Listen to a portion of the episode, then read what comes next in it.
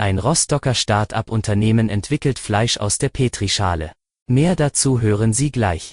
Mein Name ist Konrad und ich bin die künstliche Stimme der SVZ. Sie hören den Audiosnack am Montag um 5 Uhr. Ich wünsche einen guten Morgen. Was sonst noch wichtig ist.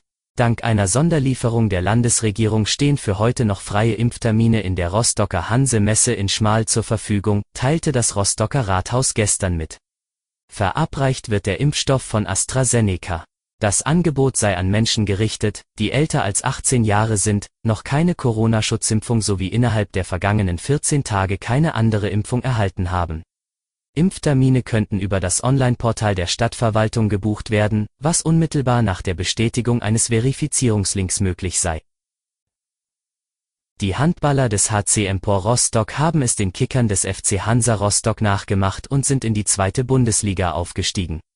Nach dem 28 zu 27 Heimerfolg setzen sich die Ostseestädter am Samstag auch in einem dramatischen Rückspiel mit 27 zu 24 beim ersten VfL Potsdam durch. Spannende Analysen zu den Spielen der Fußball-Europameisterschaft können Sie jetzt auch hören.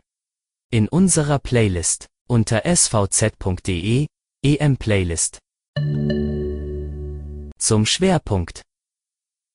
Das Start-up-Unternehmen Innocent Meat kreiert eine Technologie zur Herstellung von kultiviertem Fleisch.